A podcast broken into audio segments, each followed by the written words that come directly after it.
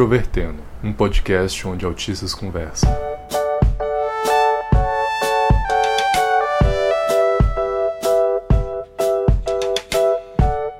Olá para você que acompanha o podcast Introvertendo, que é o maior podcast do Brasil sobre autismo e o primeiro exclusivamente formado por autistas. Meu nome é Thiago Abreu, sou host deste podcast que toda sexta-feira traz episódios novos a vocês e hoje nós vamos falar sobre um tema muito quente, muito polêmico e muito complexo, que é sobre o autismo no senso. Meu nome é Otávio, eu sou cofundador do Introvertendo e estou aqui para dar uma outra perspectiva ao episódio. Oi, pessoal, aqui é o Paulo Larcon e eu não represento o senso comum.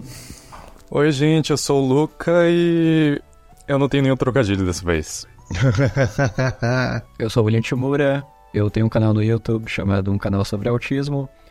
Eu faço mestrado em Informática para Educação, então sempre tento trazer alguma perspectiva científica de alguma forma para os episódios aqui do Introvertendo. E também já estou gravando uma boa quantidade de episódios junto com vocês aqui. Sempre um prazer estar aqui. É, tem aquele conceito do quinto Beatle, né? Quando se fala dos Beatles, e eu acho que o, o nono podcaster do Introvertendo é você e o Pedro Henrique Kishi, assim, vocês são membros honorários do Introvertendo. É, faz sentido, faz sentido. E se você quiser acompanhar o Introvertendo, nós estamos nos diferentes aplicativos de áudio e de podcast, como por exemplo Spotify, Apple Podcasts, Cashbox, Google Podcasts e também no nosso canal no YouTube, que é Introvertendo. Lá você encontra a versão oficial do nosso episódio e também uma versão alternativa sem música de fundo, caso você tenha dificuldade de concentração ou sensibilidade auditiva. Além disso, você pode encontrar todas as informações a respeito do Introvertendo no nosso site, que é introvertendo.com.br, e nós estamos nas diferentes redes sociais, Facebook, Twitter e Instagram, é só você procurar por Introvertendo que você acha com facilidade.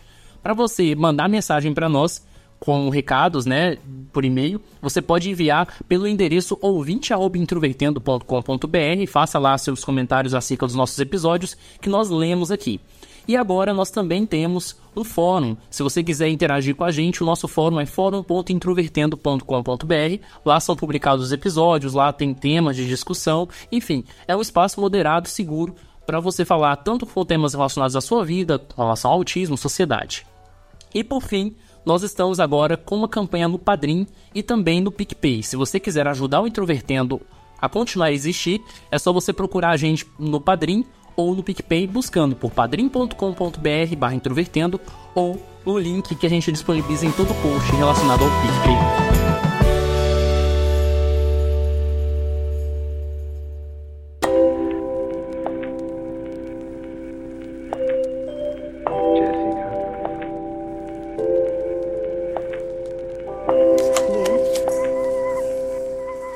Eu acho que a gente pode dizer com bastante tranquilidade que a temática do censo e o autismo é um dos pontos altos em termos de polêmicas relacionadas à atual gestão do governo federal, né, que é presidido pelo presidente da República Jair Bolsonaro.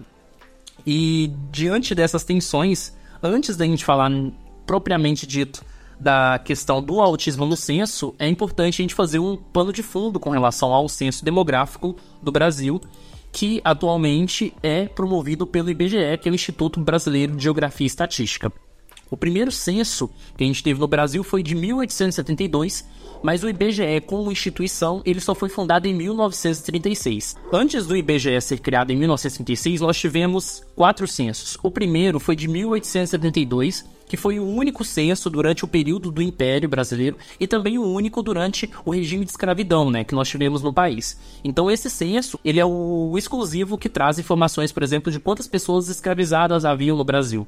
E aí tiveram outros levantamentos em 1890, em 1900 e 1920. Assim que o IBGE entrou em cena, digamos que o processo foi profissionalizado, né? Apesar das tensões de governo, se a gente for lembrar muito bem, nós tivemos duas ditaduras, né? A ditadura do ex-presidente Getúlio Vargas e você e a gente teve também a ditadura dos cinco governos militares. Apesar desses regimes um pouco complexos e, e, complicados, o censo avançou em todas as categorias, especialmente durante a década de 80, em que o processo começou a ser informatizado, com exceção do censo de 1991, que atrasou em um ano, né, por uma série de questões e que também coincidiu com a nova capital do Brasil que a gente tinha, que era a cidade de Palmas, que virou capital do estado de Tocantins e que foi criada ali durante aquele período.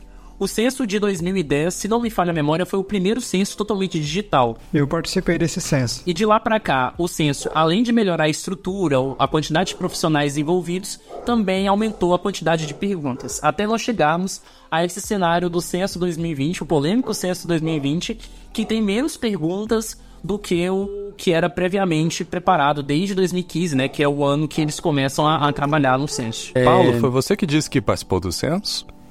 Sim, eu participei do censo 2010 Como? como recenseador. Como é que foi a sua experiência no, censo, inclusive? Conta aí pra gente. Bom, foi uma, uma terapia de choque pra mim. Mas eu criei um script de como me portar na- nas residências, então eu sempre a- abordava as pessoas da mesma maneira com a- o mesmo scriptzinho de o que, fa- o que falar. Apesar que teve coisas curiosas, tipo o dia que eu fui entrevistar dois caras que estavam fumando maconha. Ficaram tirando sarro da minha cara. Nossa. Mas fora isso, a receptividade no geral das famílias. A receptividade geral é. Só que. Só que ai, as pessoas achavam que eu, eu tinha algum poder dentro do, das instituições públicas. Então teve muita, muito caso de gente denunciando lugar com foco de dengue, esse tipo de coisa.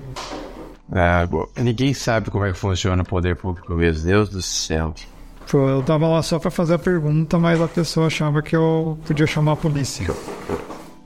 O censo 2010 ele foi o primeiro censo que foi totalmente é, informatizado. Então, naquele ano a gente recebeu, não era nem smartphone, era, um, era um- uma espécie de, de compu- é, computador de mão mesmo, era o Palm Top, né? Na LG a gente ficava anotando as, as respostas com a canetinha pra Contabilizar as respostas. é. Aí basicamente ele, ele vinha liberado só como um aplicativo, né? Que era o aplicativo do censo. Ele rodava um Windows Mobile, por incrível que pareça. E basicamente as perguntas já vinham no aplicativo e ele também já sorteava as casas que caíam com. Naquele caso da pesquisa do PNAD lá, da pesquisa por amostragem. Então ele sorteava se a casa ia cair na, na pesquisa normal ou na pesquisa estendida.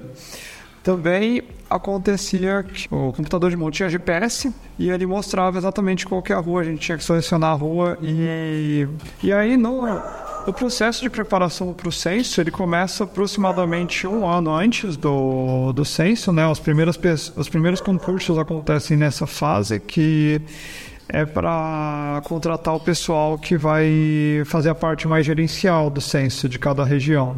Aí, a segunda fase, contrata o pessoal que vai ficar mais de suporte ao, aos recenseadores, né, que é a galera que vai fazer a pergunta.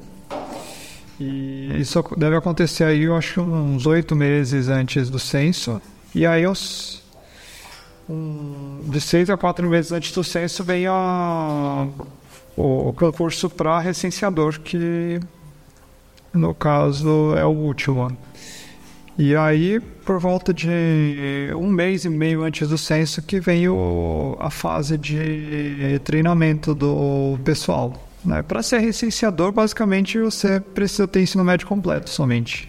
E aí caiu algumas perguntas de conhecimentos gerais e tal. E eu, ele passando um treinamento que fala a forma como, como o recenseador tem que se portar, né? Então, o processo de treinamento do censo é basicamente como responder as, as perguntas, né? Como também se localizar no aplicativo e acessar o, e operar o aplicativo no geral é, como orientar as pessoas para responder as perguntas e uma coisa que é muito importante frisar é que o recenseador não pode de jeito nenhum afetar a resposta da pessoa. Então, uma coisa que acontecia, por exemplo, uma questão que dava muita eh, discussão assim era a questão de cor de pele. Uma questão simples, mas o que mais tinha era gente que falava: "Ah, não sei qual que é a minha cor de pele".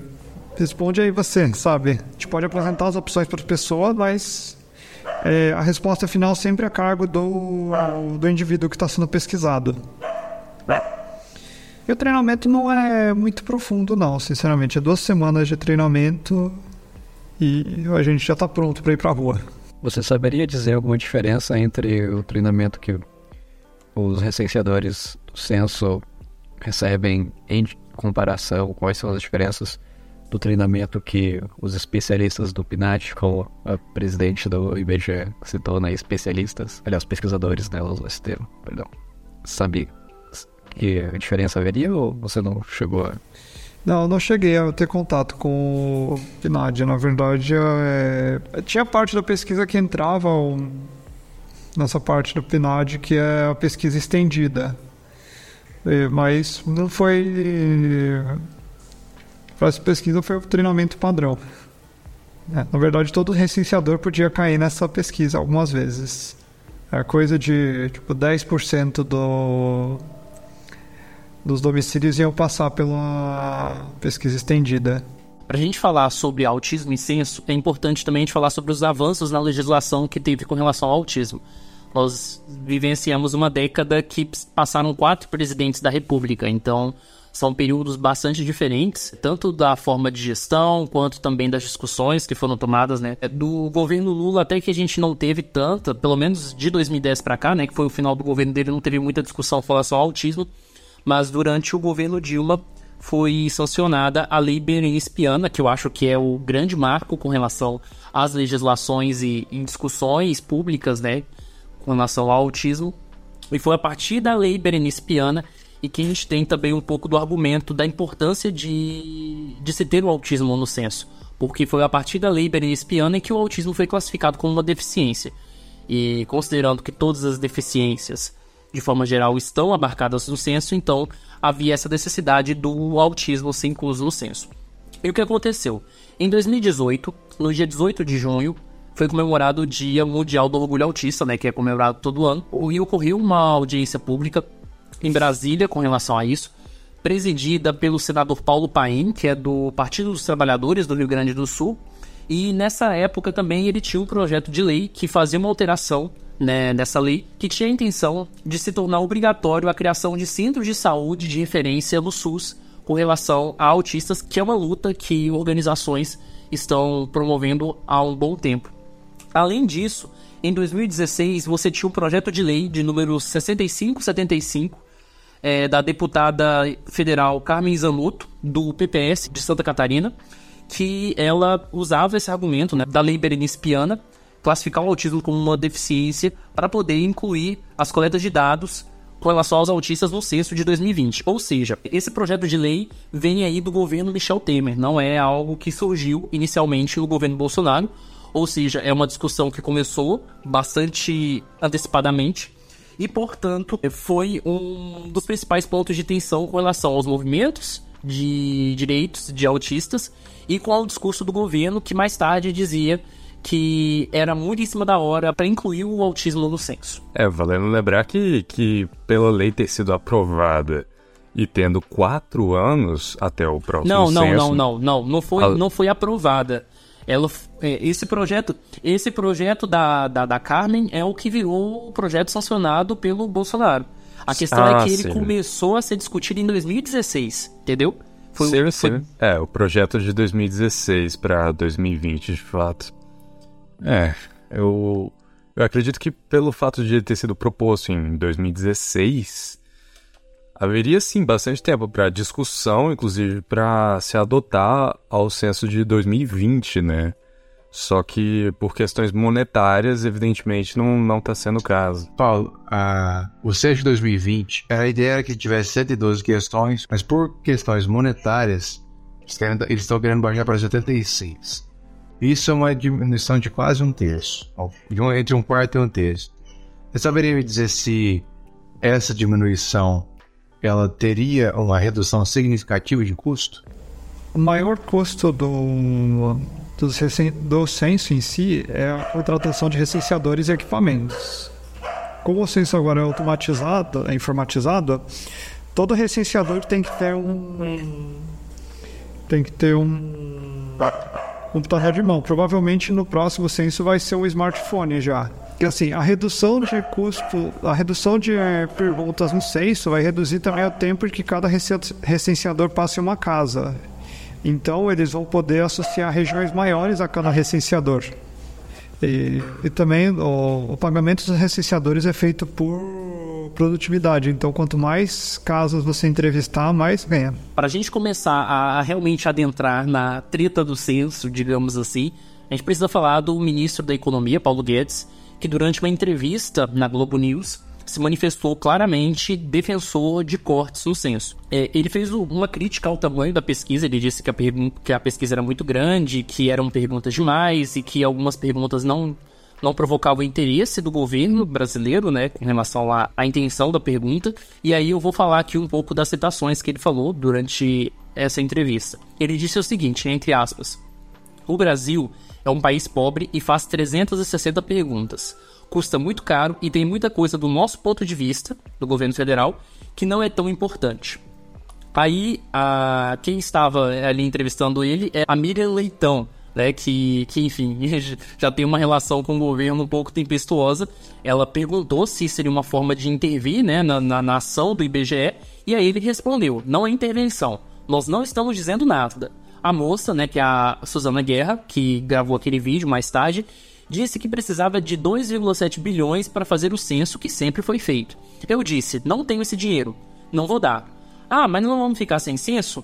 Não. Faz o que quiser para baixar esse custo. Vende prédio. Engraçado é que se a empresa fosse privada, como o Ibope, e estivesse com dificuldades, a pesquisa encolheria e ninguém falaria em intervenção. Então foi essa a resposta que o ministro da Economia, Paulo Guedes, deu. Para uma, uma pessoa comum que às vezes não tem tanto inteiramento sobre esse assunto, você acredita que, assim, quais seriam as consequências diretas de um encolhimento do censo? A diminuição de perguntas levaria a uma diminuição de informações colhidas. Certas políticas que poderiam se beneficiar do censo, se elas tivessem as perguntas inerentes a elas cortadas, isso atrapalharia bastante, sabe? É, eu acho que a coisa mais preocupante, assim, com relação à fala do Paulo Guedes, é porque ele fala assim que muita coisa, ó, repetindo, muita coisa do nosso ponto de vista que não é importante. Ou seja, é do ponto de vista de um governo que vai ficar durante quatro anos em uma gestão, né? A gente, a gente tem que pensar que, que a política, apesar de, claro, ser feita por pessoas, ela é feita por muitas mãos. Então eu acho que é uma forma muito personalista de você pensar uma pesquisa que é de mais de um século, que é o próprio censo. Sim. Na minha opinião, pelo que eu percebi, parece que o Paulo Guedes ele está é, julgando o censo do mesmo jeito que ele julga qualquer outra política pública. Ele está julgando de uma, de uma perspectiva puramente ideológica.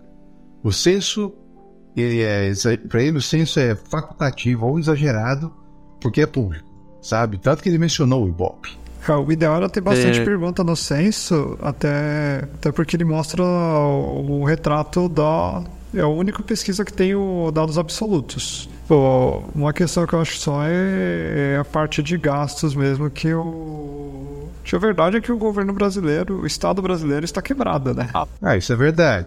Talvez assim, ele, talvez ele, a visão dele veja é cortar mesmo os gastos por isso, é cortar o do censo por isso, mas eu não, eu não, eu não vejo que esse é o raciocínio dele. Parece que o raciocínio dele é puramente ideológico sabe? E mesmo que seja necessário, vai ser um retrocesso considerável. Tá, mas acho que outra coisa também, o censo dessa vez ele poderia ser o, o de onde os dados seriam extraídos mais rápido e com menor custo por causa do, de toda a evolução tecnológica que a gente já teve em data science, que é a chave para isso. Então, o que a gente poderia ter de rede neural processando dados é, a um custo baixíssimo, é, ao meu entender nessa fala do, do Paulo Guedes, na verdade, é, pelo, pelo menos na minha interpretação, eu vejo que ele chuta aqui, né? Fala que ah, tem mais de 300 perguntas no censo, mas que na verdade o censo só tem 150 aqui, né? Segundo a própria matéria do Globo. E, então eu vejo que na, uh, na perspectiva do Guedes é mais sobre a questão do. A Suzana, né? Que a presidente do IBGE disse a ele: Ah, eu preciso de 2,7 bilhões para fazer um censo. E aí o, o Paulo Guedes, frente a isso, fala: Eu não tenho esse dinheiro, não vou te dar esse dinheiro, e te vira. Tira a pergunta. Tira a pergunta aí do, dos questionários, que, enfim, de alguma forma, né? Talvez abaixe o custo. Mas eu, eu vejo que nessa situação específica, isso é a opinião leiga do próprio Paulo Guedes sobre isso. Eu não acho que necessariamente sugere, né, por mais que o Paulo Guedes está sugerindo para ela cortar uh, perguntas do, do questionário para diminuir o custo, talvez isso não seria uma redução expressiva. Tanto é que ele fala, é, tanto é que ele fala ali, ah, sei lá, vende prédio, faz qualquer coisa aí, mas de, de alguma forma você tem que ter esse dinheiro e, e, a gente não vai te dar esse dinheiro. Tem várias formas, na verdade, de reduzir custos, que é que poderiam ser, por exemplo, comprar equipamentos mais baratos, então, sei lá, ao invés de comprar o, um smartphone LG igual foi da outra vez, comprar um Xiaomi. É, outra coisa que poderia ser feita é talvez contratar menos pessoas e aumentar o período do censo. Ministro, vai ter intervenção no censo e no IBGE? Não, de jeito, intervenção de jeito nenhum. A moça que está lá é extraordinária, bem formada, Suzana, veio, veio de fora. A pessoa assim. O censo será diminuído? O censo será diminuído por uma questão econômica mesmo, porque o que, que aconteceu? O censo dos países mais avançados do mundo tem 10 perguntas, 12 perguntas. Mas, gente, só para a gente não devagar muito sobre essa questão do Paulo Guedes, é importante a gente falar que, no mesmo momento em que o próprio governo, tanto antes de assumir, né, o governo Bolsonaro já pensava em reduzir gastos, diminuir a máquina do Estado, você tinha essa, essa, esse projeto né, da deputada Carmen, que passou na comissão e que foi para o Senado. Qual que é a questão quando chegou no Senado? Quando chegou no Senado, você já tinha uma série de tensões relacionadas ao próprio ministro da Economia, que indicava que os senadores não iam ser favoráveis à inclusão do autismo no censo, né? Que esse projeto não ia ser aprovado. O IBGE alegava naquele momento, se não me engano, em fevereiro, março, então, ou seja, relativamente recente, que não tinha como incluir o autismo no censo. No dia 2 de julho, considerando esse cenário que já era bastante desfavorável, várias entidades, né, organizações formadas por pais de autistas começaram a ir em Brasília para pressionar os, os senadores para aprovar esse projeto. E aí, esse, esse movimento, né, essa, essa manifestação específica, foi encabeçada pelo movimento Orgulho Autista Brasil, que eu acho que hoje é a organização de pais mais influente a nível nacional. Também com a participação de outras organizações, né, outras entidades que tiveram uma participação menor, que são ligadas ao Moab e que não tiveram seus nomes assim divulgados também entre a imprensa. É importante falar que essas organizações, inclusive teve uma de Goiânia que esteve lá, que foi a FAG, e aí eles conversaram com os senadores, é, apresentaram a pauta, alguns foram até com o autista junto, e aí eles fizeram muita pressão e o projeto foi aprovado ainda em julho e passou para ser sancionado pelo presidente Jair Bolsonaro. É importante falar que o Moab teve uma participação muito considerável nisso, porque a gente tem muitas associações, muitas organizações de autismo, seja formada por pais, algumas formadas por autistas e etc. Mas a, a organização que de certa forma puxou muito esse tema por causa da abrangência nacional, né, pela estrutura, foi o Moab, e eles lançaram uma nota é, defendendo a avaliação deles com relação ao autismo no censo. E aí você também teve um outro movimento que é bem mais recente, mas que também acabou entrando bastante nessa discussão, que é o Capricha da Inclusão. Acho que o William consegue falar melhor sobre isso. É, o Capricha da Inclusão realmente é um movimento mais recente, né?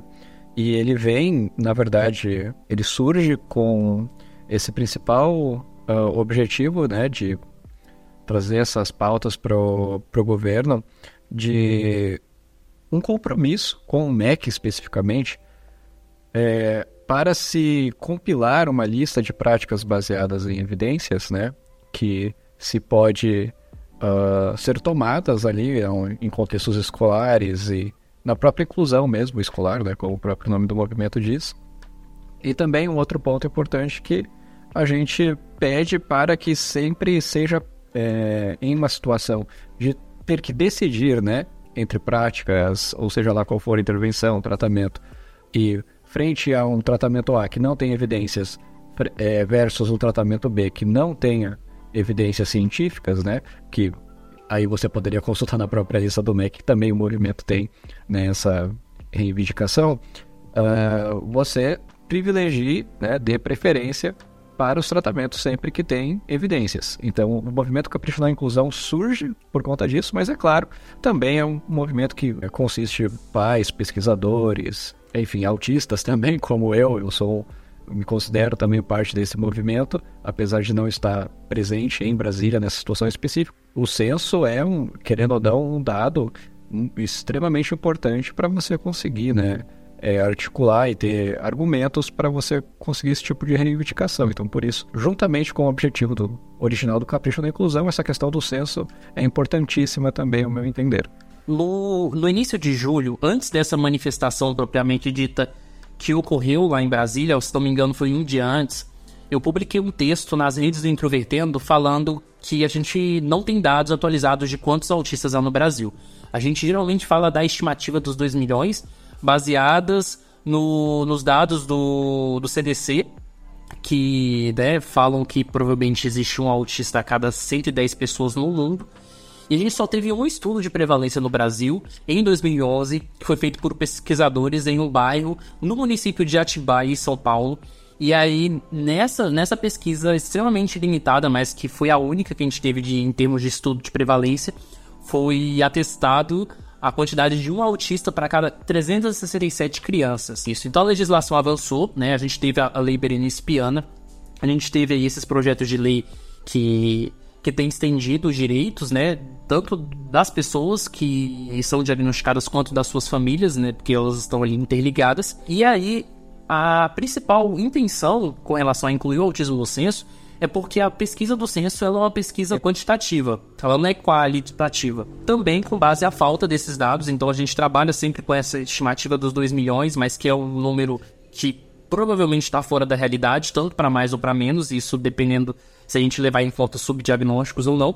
Mas ao mesmo tempo, diante desse cenário, a gente também teve pessoas dentro da comunidade que estavam receosas com a inclusão do autismo no censo. E aí eu falo tanto de pais quanto de alguns autistas ativistas que usaram principalmente o argumento do subdiagnóstico para poder falar de que os números podem ser desastrosos, muito menores do que a realidade.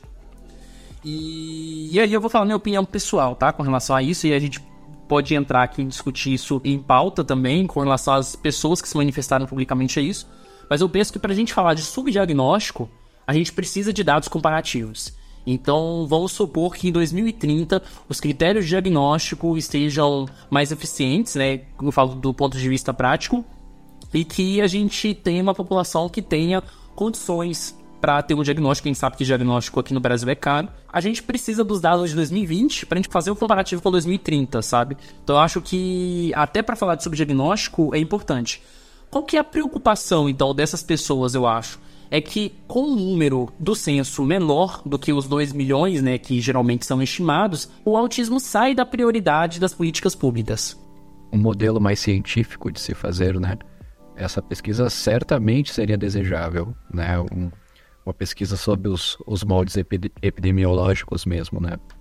Mas o ponto é que também muito o que se defende sobre a vitória do, do autismo do censo é que é uma maneira que a gente encontrou, que os movimentos encontraram através de, de força democrática, né, mesmo digamos assim, de se conseguir essa vitória, né? Porque uh, fora o censo, por exemplo, vamos supor, né, ah, não vamos, o censo não serve para gente, por exemplo, vamos aceitar apenas alguma pesquisa de maior rigor e tudo mais ou algo do tipo. Então isso poderia já ter sido feito também, né? Mas ao mesmo tempo não foi. da mesma forma, o censo também já poderia ter incluído o autismo antes, né? Eu acho até um pouco que está sendo superestimado a o quão bem fará, o, a inclusão do autismo porque no censo, porque a gente não sabe nem quais perguntas serão feitas ainda e o quão profundas elas serão. E por ser uma coisa que até a instituição não estava querendo, é bem provável que façam perguntas às coxas que não, que não tragam realmente muita informação sobre o autismo. Eu vou ter que discordar do Paulo, mas não completamente. É só que, assim, pelo menos na, na minha visão pessoal, obviamente. de uma perspectiva histórica e talvez até jornalística, talvez seja de fato de grande interesse que tem assim perguntas sobre autismo no censo, porque ao analisar o censo quando você já tem dados de 4 ou de 5, você consegue perceber que uma estabilização do número de autistas, seja assim, um crescimento fora do comum, e não quer dizer que necessariamente o número de pessoas autistas cresceu, mas talvez o número de diagnósticos. Então isso é um grande sinalizador de que os métodos usados para o diagnóstico estão melhorando, ou até que o, o atendimento psiquiátrico, o acesso psiquiátrico que se tem no Brasil talvez seja melhor. Então, de uma perspectiva histórica, é de grande interesse que se tenha, mas de uma perspectiva imediata, talvez nem tanto. E por isso que eu acho que é necessário ter o autismo em censos o quanto antes, para manter esse, esse padrão de sempre se ter, exatamente, para sempre se ter, para sempre se comparar isso. É que também tem uma. Existe uma comparação que a gente já pode fazer agora, que é a comparação do que a gente tem hoje versus o que a gente vai ter no censo 2020, mesmo sendo um único censo, né? Que o que, que a gente tem hoje? A gente não tem nada.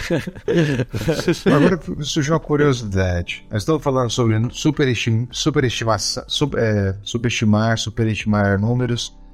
Alguém tem uma ideia se em 2010 teve perguntas sobre tra transgêneros? Não. 2010 é, tiveram perguntas sobre casais homossexuais e esse foi o máximo que abrange o tema LGBT até onde é, Eles têm uma. Eu achei que tem uma presença midiática muito maior que a nossa. Talvez, só que eles também têm um, uma estigmatização muito presente. Então, é, de maneira. Não, é verdade. Tentando pensar que nós falamos institucionalmente é muito difícil que, que sejam aceitos. A pauta do autismo, de certa forma, ela agrada muito mais políticos de diferentes partes do espectro, porque ela é, é, é uma temática que envolve certo assistencialismo, sabe? Entendo. Sim, com certeza.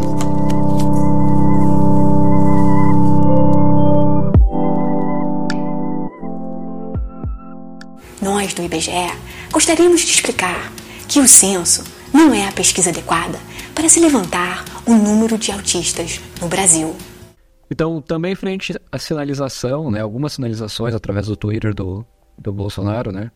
Também conhecido pelo próprio Bolsonaro como Diário Oficial.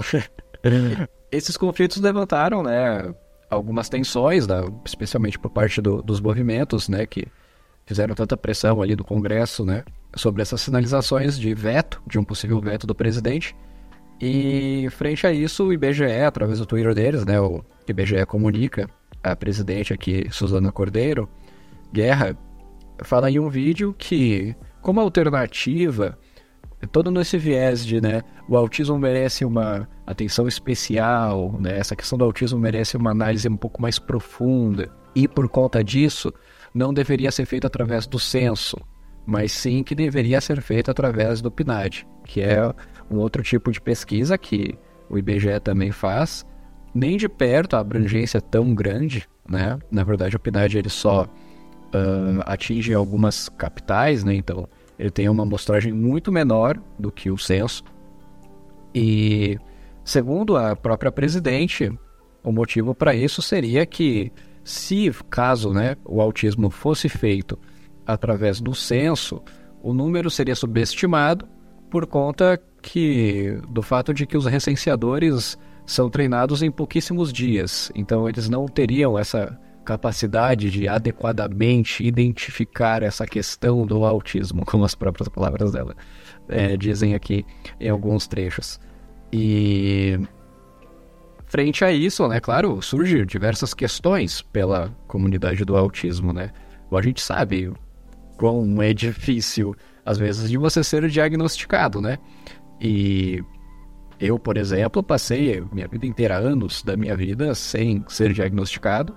Mas eu sou uma pessoa com autismo desde que eu nasci, obviamente. Então eu me pergunto, né, qual seria a capacidade, né, qual seria a necessidade de um treino especializado que supostamente as pessoas do PNAD teriam para conseguir obter um número mais preciso versus a capacitação dos recenseadores. Porque a gente sabe que nem o PNAD, nem o censo são pesquisas científicas, na verdade, né? É claro, são pesquisas que cumprem sim com determinado uh, rigor e, e, tudo mais, mas pela natureza, da própria natureza dessa pesquisa, ela não foi feita para, enfim, contar com uma equipe multidisciplinar juntamente com ela para sair por aí diagnosticando ou não, né, como é, já foi sugerido anteriormente aqui, idealmente a gente teria que ter dados hospitalares envolvidos nisso, uma metodologia muito mais rigorosa para se ter né, um número preciso nessa perspectiva científica, né? Porém, também como a gente já falou, também tem a utilidade desse número por uma perspectiva política, né? A gente sabe que, obviamente, há receio sobre o número de ser inferior à realidade.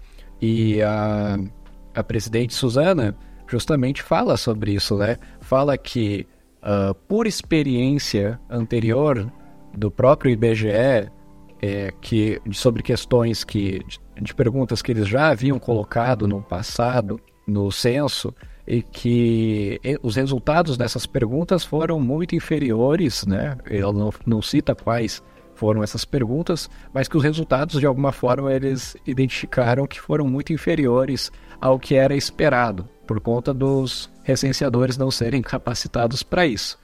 Mas é, eu imagino que talvez alguma pergunta, eu não tenho certeza, não consigo imaginar nenhuma agora, mas posso imaginar que talvez alguma pergunta exista realmente, que alguém tenha que ter um pouco mais de especialidade em fazer ela, eu não tenho certeza.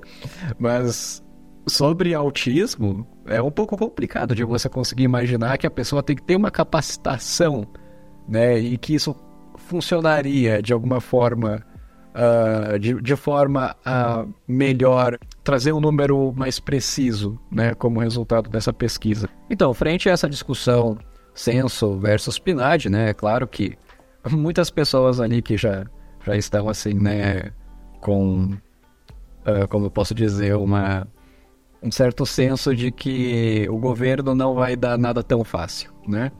E frente a isso, essa alternativa, muita gente, mesmo sem pensar muito sobre, começou a, a, já assumir que isso seria uma medida paliativa ali, né? Do governo de baixo custo de alguma forma, que isso seria conveniente, mas seria uma alternativa de, de baixa qualidade, baixo retorno para a população. E aí, frente a isso, muitas pessoas começaram a pressionar mais, e é claro, pessoas uh, de destaque na comunidade também se posicionaram, né? Aí aqui eu, a gente pode citar três pessoas, né? A primeira, a primeira delas que eu acho que é relevante é a opinião da, da Anitta Brito, que é a mãe do, do Nicolas Brito, né? E ela, em uma live que ela fez através do seu Facebook, ela falou ali, né, que qual é a dificuldade, justamente esse questionamento, né, que qual é a dificuldade de alguém entrar na minha casa e me perguntar: tem pessoas com autismo na sua família? Sim, não, quantas? 10, 20, 30? Qual é né, ela, ela levanta esse questionamento né, de qual é o treinamento especial que alguém precisa ter para fazer esse tipo de coisa. Né? Alguém vai chegar na minha casa e vai olhar para o Nicolas e vai ver se ele é autista ou não é, sem avaliar qual, como ele era na infância, como ele era na adolescência e tudo mais, sem ver os laudos dele. Então ela levanta esse tipo de questionamento, né? claramente discordando de que o PNAD, por, pelo fato dos pesquisadores serem mais especializados, traria um número mais preciso do que o censo. Outra pessoa notável é o Luciano Lacerda, né? também associado ao movimento Capricho na Inclusão, e também através do seu canal do YouTube, né, do Acesse Aba, ele fala bastante sobre quais são as diferenças do censo e do PNAD, especialmente falando sobre essa diferença de que o PNAD você teria uma amostragem, né? Você teria capitais, regiões não necessariamente que você não pode ter números precisos através de amostragens, é, desde que seja uma pesquisa bem delineada estatisticamente, mas também que, com, em comparação ao censo que literalmente você teria todo né, essa população, você teria um número inevitavelmente mais preciso. E também o Luciano frisa bastante essa questão de que a gente não tem nada, né? Que a gente hoje em dia a gente não tem nada, a gente não tem nenhum número. E isso falando por questões de formulação de políticas públicas mesmo, né? É, a gente sabe que o, é, eu, pelo, menos, né, sou uma pessoa bem próxima do, do Luciano, me considero assim, e eu acompanho bastante o trabalho dele, né? E eu vejo que a preocupação dele Ele é, de fato, um cientista muito rigoroso, um pesquisador bem rigoroso, mas ao mesmo tempo ele também é uma pessoa muito ativa politicamente, né? Então eu vejo que na visão dele ele defende essa ideia de que é desejável termos o censo, mesmo que seja um número uh, que a gente sabe que não vai ser preciso, porque isso dá uma base para a gente conseguir pressionar o, o, governo e conseguir políticas públicas eficientes para de alguma forma. Né? Esse é um primeiro passo. E outra pessoa, a terceira pessoa notável também é o, o Paulo Liberalesso, que administra páginas no Facebook sobre mais essa questão neurocientífica, né? Ele atende também pessoas com autismo, ele é doutor e claramente uma pessoa muito especializada sobre isso, produz bastante conteúdo, acompanha bastante o trabalho dele também, e a opinião dele é um pouco divergente, né? Ele cita que é, idealmente também cita né, essa questão do não é porque é de amostragem e não é porque não tem toda a população que significa que, que necessariamente o seu resultado não vai ser confiável. Há diversas maneiras, né? Ele deixa ali bem explícito no texto dele através da página do Facebook que você pode sim ter uh, resultados confiáveis é, usando esse né, a, a, a, examinando a amostragem, não necessariamente você precisa do todo para examinar isso. Ele também fala uma questão de custo, ele levanta ali é, alguma questão de custo do censo e também fala que nem o censo nem o PNAD traria números interessantes e que seria um pecado, nas próprias palavras dele, de se colocar isso na mão de uma pesquisa dessa natureza. Então o Paulo ele assume mais, né, ele tem mais essa perspectiva de que realmente o desejável seria a gente ter um maior rigor, né, sobre isso. Ele também deixa claro que não é porque é, o censo não serviria nem o censo nem o PNAD serviria para autismo, que significa que o censo e o PNAD são pesquisas ruins. É apenas que não são pesquisas adequadas para se ter esse tipo de, de informação.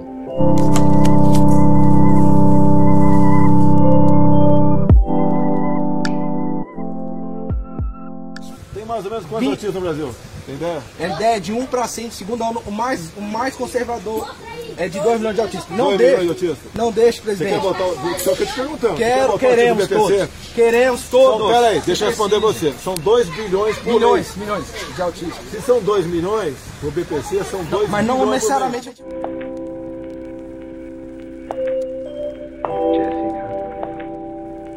Quando o, o Senado aprovou né, a, o projeto de lei da Carmen e partiu para a sanção do presidente Jair Bolsonaro, a primeira coisa que ocorreu a partir do governo federal foi uma tentativa de adiar esse processo, né? Com relação ao autismo censo, porque saberia que é uma corrida contra o tempo, já que o censo é ano que vem. E aí ocorreu uma reunião no Palácio do Planalto, vários integrantes do governo, principalmente membros do Ministério da Mulher, né, que é o Ministério da Damares, da Família, etc., é, juntaram lideranças desses movimentos de direitos de autistas, né, chefiados por pais, para desistir da ideia do autismo no censo. E, e, aí o governo, claro que tinha aquele posicionamento com relação que a pergunta sobre o autismo ia trazer muitos problemas financeiros com relação ao IBGE e ao censo. Lembrando que nessa reunião estavam representantes do Capricha e, e principalmente do Moab, né? E o posicionamento do Moab e do Capricha, lançados em nota, foi de ser totalmente contra a esse adiamento com relação aos dados do autismo no censo. E aí nós tivemos dois, dois pontos muito importantes dessa sinalização negativa do governo. O primeiro foi o vídeo da Suzana Guerra, que o Timura já mencionou, e o outro foi o tweet do Bolsonaro defendendo a PNAD, né, fazendo um reforço do que a Suzana já tinha dito. E aí, a partir desse momento, né, depois de uma vitória expressiva que os movimentos de direitos dos autistas teve com relação ao Senado, e já vendo essa negativa do Jair Bolsonaro, eles já começaram a se organizar para pressionar o presidente da República. E o principal ponto, assim, que eles viram estratégico para isso foi a primeira-dama Michele Bolsonaro, que na posse do presidente Jair Bolsonaro fez, inclusive, um discurso, né, com relação às pessoas com deficiência, e aí eles sabiam que a Michelle seria um ponto muito estratégico para se conseguir algo. E aí que vem o ponto mais polêmico e mais confuso de toda essa discussão com relação ao, censo, que é quando o apresentador da TV Record, Marcos Mion, entra em pauta. E o Marcos Mion, ele recebeu um convite do governo para uma reunião que inclusive ele conversou com a própria Suzana Guerra, e ele diz em um vídeo que a Suzana Guerra convenceu a ele de que o PNAD era muito mais seguro do que o censo. E aí é muito interessante porque ele gravou um vídeo e esse vídeo foi recebido de forma relativamente negativa em parte da comunidade do autismo porque ele se dizia enviado por Deus é, para ser o embaixador da causa do autismo e isso passando de certa forma entre aspas por cima de, uma, de um movimento de pessoas que estão lutando há cerca de 10 anos com relação a esses dados. Então isso causou um certo furor e o Max Mion estava bastante inseguro nesse vídeo, eu não sei a opinião de vocês, mas a minha impressão era que o Max Mion estava com muito medo, porque ele falou que ele não sabia muito bem, que ele queria a opinião das pessoas, se eles realmente concordavam com a Suzana. É, e aí ele disse que ele tinha uma reunião a ser feita so, é, com relação, se não me engano, a alguns membros do governo e aí essa reunião seria um ponto muito fundamental. E aí a comunidade do autismo entrou em desespero, né? Porque entra um cara midiático com o Marcos Mion nos 45 do segundo tempo, né, quando toda a discussão está sendo levantada e etc, e, e o cara é chamado para reunião sozinho, aí você pensa, vai dar um desastre. Agora vocês continuam. Eu vejo que o vídeo dele pareceu muito mais algo de não necessariamente medo, mas ele parecia estar tá testando o solo, sabe? De ele lançou o vídeo pra, pra ver qual seria a recepção do público. Se o povo iria fazer muito barulho sobre isso ou se não. Eu acredito que a, a percepção final dele é de que sim, o povo fez muito barulho sobre isso porque foi patético, mas, mas assim, é, acredito por ele ser uma pessoa tão midiática, pareceu muito mais algo de, de realmente testar o, o ambiente mesmo, para ver a animosidade das pessoas quanto ao que ele ia fazer. O que ele já tinha feito também. Olha, eu acho, é, assim, eu acho que a, o comprometimento dele com a causa é real, sabe? Sim. Mas ele é uma pessoa pública. Mesmo que ele tenha as melhores intenções com a causa, ele vai fazer uso dos meios, como é que fala, dos meios que ele conhece. Agora, independente disso, ele está promovendo a nossa causa também. Eu penso a partir da seguinte questão, assim, não me importo, né, pensando de uma forma bem crua, bem autística, assim, não me importo com quem esteja falando. Se a pessoa tem conhecimento, se a pessoa tem experiência para falar sobre aquele tema. Qual que é o problema do Marcos Mel? O problema do Marcos Mel para mim não é ser um apresentador, não é ser um cara midiático, é porque ele não tem estrada, entendeu? Ah. E aí esse eu acho que era o medo das pessoas, não era uma disputa por protagonismo ou quem ia falar na frente. Era para saber quem tinha experiência, quem tinha cacife para poder chegar na discussão e debater isso frente a frente com o governo sem sem sair de em desvantagem, entendeu? Porque ele tinha um risco muito grande a correr ali naquela discussão. Entendi, entendi. Sim, eu tenho uma percepção sobre isso que quase que junta um pouco o que cada um diz, porque apesar de eu não ter exatamente problemas pelo fato de ser apresentador ou qualquer coisa desse tipo, eu vejo que é um pouco problemática a postura dele, porque ele apresenta muito, pelo menos pareceu ser assim, de tentar chegar no último segundo para colher os louros de uma de uma batalha que está sendo travada há muitos meses e alguns anos já por diversas pessoas que estão integralmente trabalhando por isso, ele chega no último momento falando, ei galera, eu tentei, eu tô, tô lutando aqui por vocês e tudo mais. E às vezes ninguém sabe o que ele iria discutir ali no momento. Então poderia chegar no último momento colhendo os louros sobre tudo e, e, e ainda mudar a discussão para uma coisa completamente diferente do que todas as pessoas que estavam batalhando o tempo inteiro sobre aquilo estavam tentando. Então acho problemático essa postura dele, não o fato de ser apresentador ou qualquer outra coisa assim. Entendi. Ah, nesse ponto eu vou concordar contigo, sabe? Mas, assim, ok, entrou na briga agora, só como você falou, ele entrou agora. Então, me atendo somente à questão técnica, né, do que ele disse. Para mim, um exemplo muito grande que mostra que o Marcos Senhor não estava realmente preparado a, a princípio foi quando ele falou das organizações e ele citou o nome de organizações de, de direitos do autismo que não estavam na discussão do censo mas citou porque eles lançaram em algum momento uma nota ou outra falando sobre o tema, mas que não participaram dessa discussão. Então, assim, ele aparentemente, pelo meu ponto de vista, não sabia nem quem estava participando dessa discussão anteriormente. É claro que eu acho que todos os pontos levantados aqui são pertinentes, especialmente o ponto que o Luca levantou, eu acho que Faz bastante sentido. Acho que um, um contraponto, porém, né, um ponto positivo nisso tudo, é que, ao meu entender, ele estava mais propenso a entender, a, a corroborar ali com a, com a opinião da própria presidente do IBGE e ceder essa questão do censo. E chegar e falar assim, não, tudo bem, se você está me dizendo que o PNAD vai ser melhor para a comunidade do autismo, eu aceito isso e vamos, se você está dizendo, você é presidente do IBGE, você deve saber mais do que eu, então vamos pelo PNAD, vamos esquecer o censo. Né? Eu, ao meu entender, nos primeiros, nas primeiras manifestações do Marcos Mion, logo após a entrevista com ela, e até mesmo no vídeo da entrevista com ela, eu fico com essa impressão de que ele realmente foi convencido por ela. Mas um ponto positivo é que logo em seguida ele gravou outro vídeo, colocou ali da comunidade dele, né, no Facebook que ele tem, e falou: Olha, pessoal, eu quero ouvir vocês, né?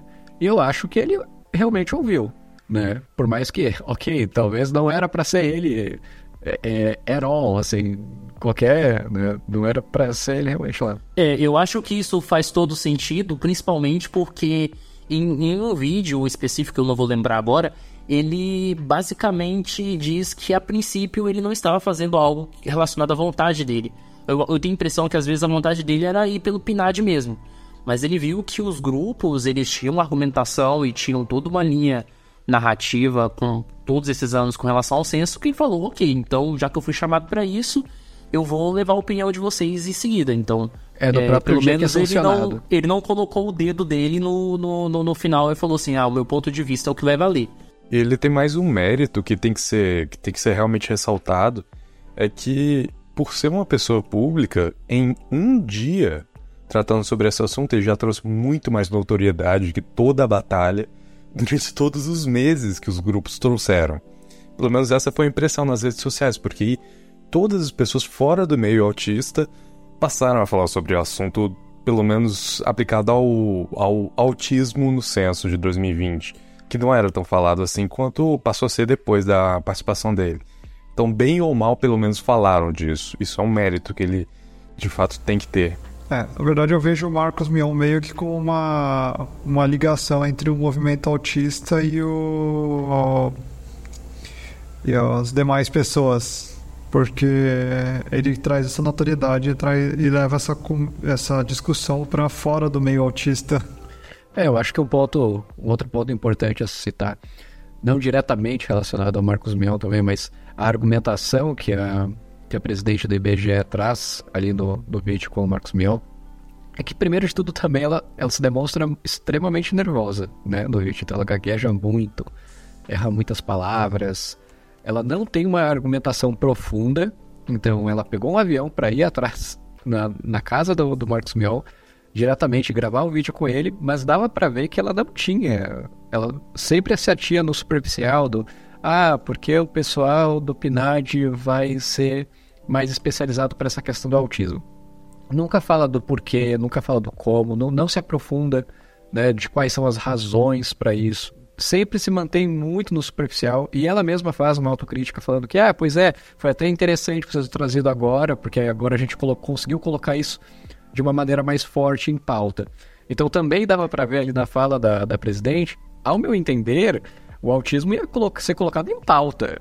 Não ia, caso, né, vetado no censo, não haveria garantia realmente. Na fala da presidente da IBGE, ela fala: essa é a medida que o IBGE encontrou. Ok, mas isso não significa que isso vai ser feito à vontade. Talvez o IBGE não tenha o orçamento para incluir o, o, autismo no, no PNAD nas pesquisas seguintes, por exemplo. E daí você não teria nem censo e nem PNAD, no final das contas. Então tem esse ponto. E também tem um outro ponto que ela fala que não é uma questão de custo.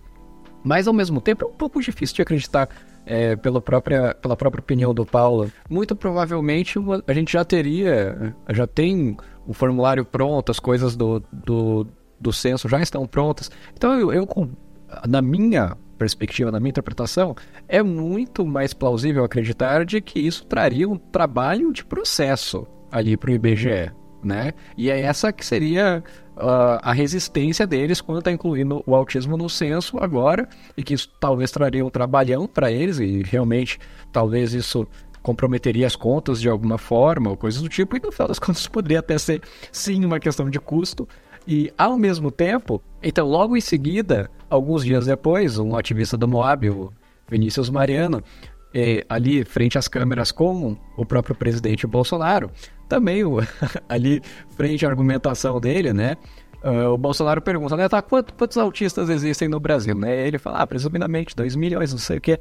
E aí o Bolsonaro começa a falar, ah, imagina, começa a fazer contas lá, né? Imagina tanto de benefício para essas pessoas e etc e tal, né? Então dá para ver que ali na, na, narrativa do Bolsonaro tem uma preocupação, sim, não necessariamente com o censo em si, não necessariamente com o custo da pesquisa em si. Isso é preocupação realmente do IBGE, imagino eu.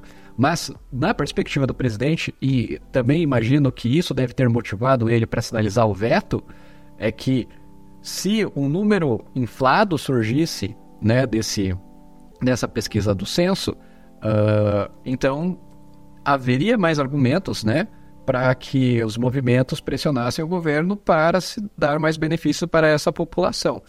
Ao meu entender, o Bolsonaro estava com essa convicção, mesmo porque você também vê claramente no dia, no vídeo dele assinando uh, a lei junto com o Marcos Mion, você vê claramente que ele fala: Pois é, novas pesquisas vão precisar, a gente tem algumas divergências, a gente vai ter que fazer algumas algumas outras pesquisas para ver certinho aí essa questão do autismo e tal, mas beleza, vamos, isso aqui já é o primeiro passo. Então, claramente, o Bolsonaro ainda está, mesmo assinando, né, sancionando a lei, mas ainda assim ele tem essa perspectiva resistente e um receio, ele demonstra, manifesta esse receio a todo momento na fala dele, e eu acho que isso está muito claro, de que surgirão, surgirá, né, um número supostamente maior ou inflado disso e que isso é, vai resultar, né, em mais custo para o governo, que é uma preocupação bem grande desse, desse novo governo agora, como a gente sabe. Então, ao meu entender, na perspectiva do Bolsonaro, essa é a preocupação dele. Uh, nesse episódio específico, depois que de sancionada a lei, né, o Marcos Mion ali postou no, no Facebook dele um pouco sobre os bastidores, né, e na verdade a reunião era para ter sido apenas com a Michelle, né, não era para ter envolvido o Bolsonaro. Mas aí o Bolsonaro ficou sabendo que, tava, que tinha essa reunião e tudo mais, e pediu para que essa reunião fosse do próprio gabinete dele. E ali no mesmo dia ele sancionou. Daí, então dá pra, dá pra se ver que foi uma questão, uma coisa do momento, assim, sabe? O que eu acho mais interessante é a expressão facial do Bolsonaro e a da Michelle, né? Porque a, a, a minha impressão quando eu assisto o vídeo é que a Michelle olha para ele falando assim: você vai fazer o que eu mandar. e o Bolsonaro obedece nesse vídeo. O meu partido é o autismo. Eu luto pelo autismo e vou sempre lutar.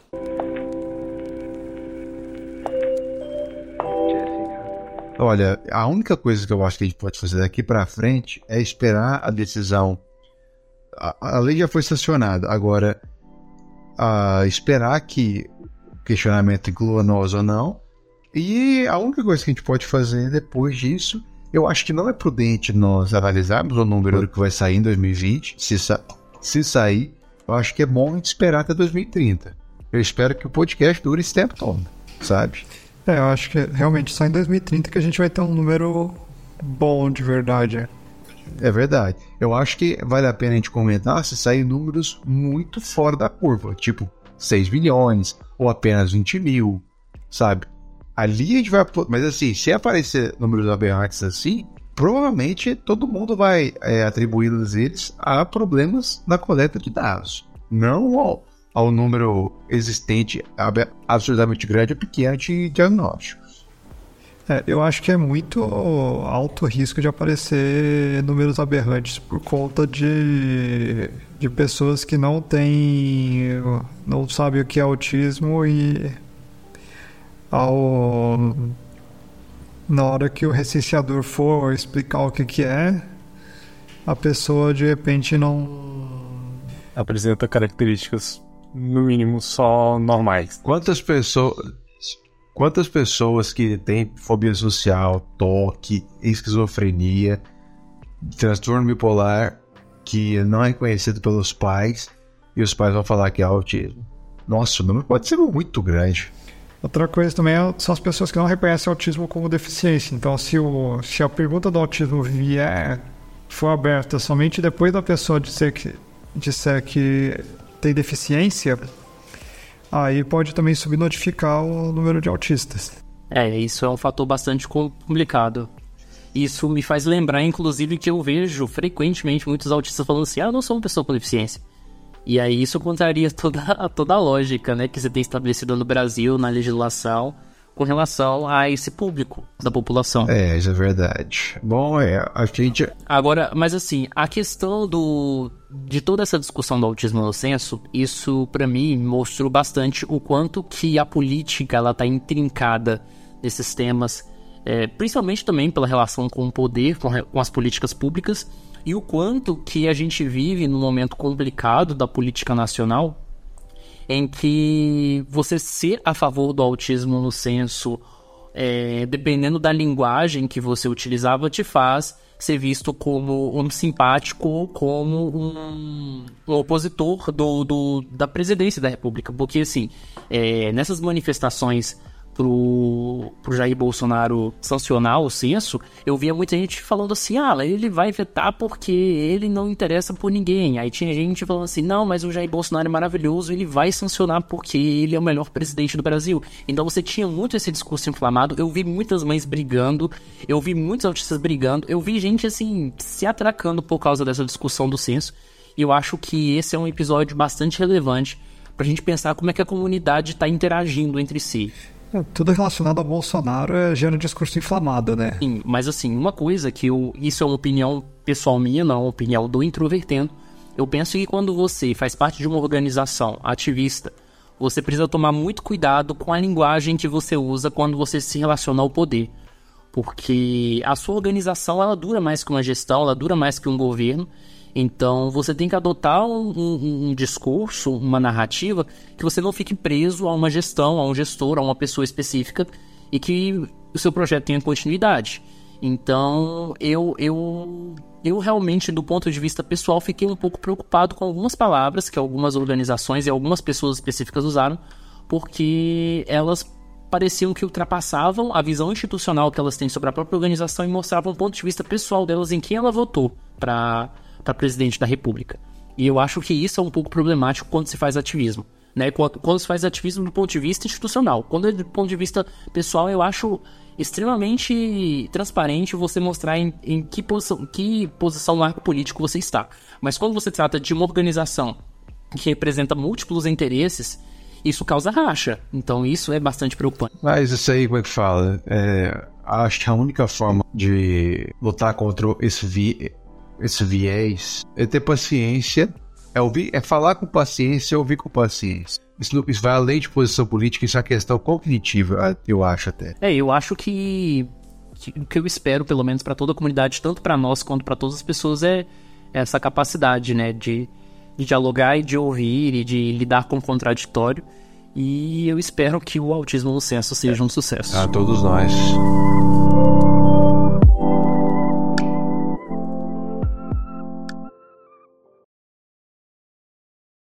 Cara, o meu é lindo, mano. Olha a barba dele, velho. Ah, foda-se. né? Cara, a, a, a barba dele é maravilhosa, mano. Ele não tava ele não tava bonito assim na fazenda, não, viu?